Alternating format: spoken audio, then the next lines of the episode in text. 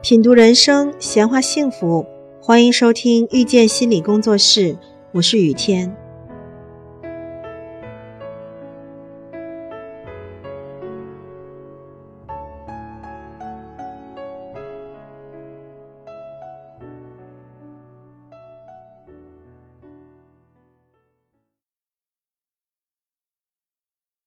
动力与压力。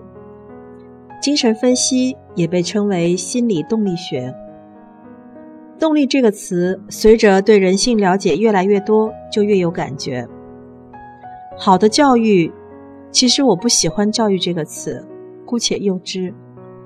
好的教育是相信孩子的动力，呵护他，并提供像容器一样的空间，帮助孩子形成一种感觉：我的动力基本上是可以实现的。如果不能实现，外界也是善意的，所以动力失败也是可以接受的。为什么不能实现时需要感知到外界是基本善意的呢？因为动力失败时，失败是作为一个恶意的力量击败了自己，那认输会导致巨大的羞耻感。但是当我们发现外界是基本善意的时候，向这个善意的力量认输，就没那么羞耻了。这种感觉形成了之后，孩子就自然的有了一种韧劲，同时还伴随着适度的明智，知道该放弃的时候要放弃。而糟糕的教育都是在破坏孩子的动力。中国家庭和社会最常见的，就是权威们太喜欢把自己的意志强加给孩子了。教孩子怎么做，这其实是权威们想把自己的动力在孩子的身上得到实现，但孩子就会感知为压力。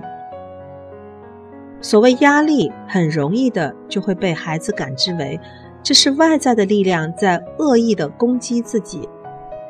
当父母或者老师喜欢用威压或者是暴力的方式逼迫孩子的时候，不管孩子意识上如何看待父母。他们的内在都感知到，父母或者老师是恶意力量。这个时候，如果服从权威，孩子就会产生巨大的羞耻感。所以，为了保护我的人生我说了算的这种感觉，孩子就会用各种各样的方式说不。例如，拖延、懒惰等等被动攻击，就是比较常见的方式。说着说着，孩子自己都会忘记为什么要这么做，于是就剩下一种行为风格。这种行为风格就像是在毁灭自己，所以这就构成了一种恶性循环。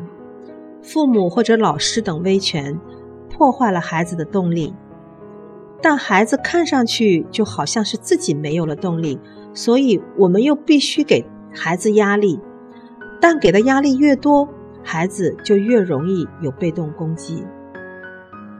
人活着，都是为了按照自己的自由意志找到自己的路，释放自己的动力。当真正的找到这种感觉的时候，这个人他就会充满热情，也就是充满动力的去追逐他所热爱的，根本用不着别人去施压。这是一个非常简单的道理，真正掌握了这个道理。对父母、对孩子都是一种巨大的祝福。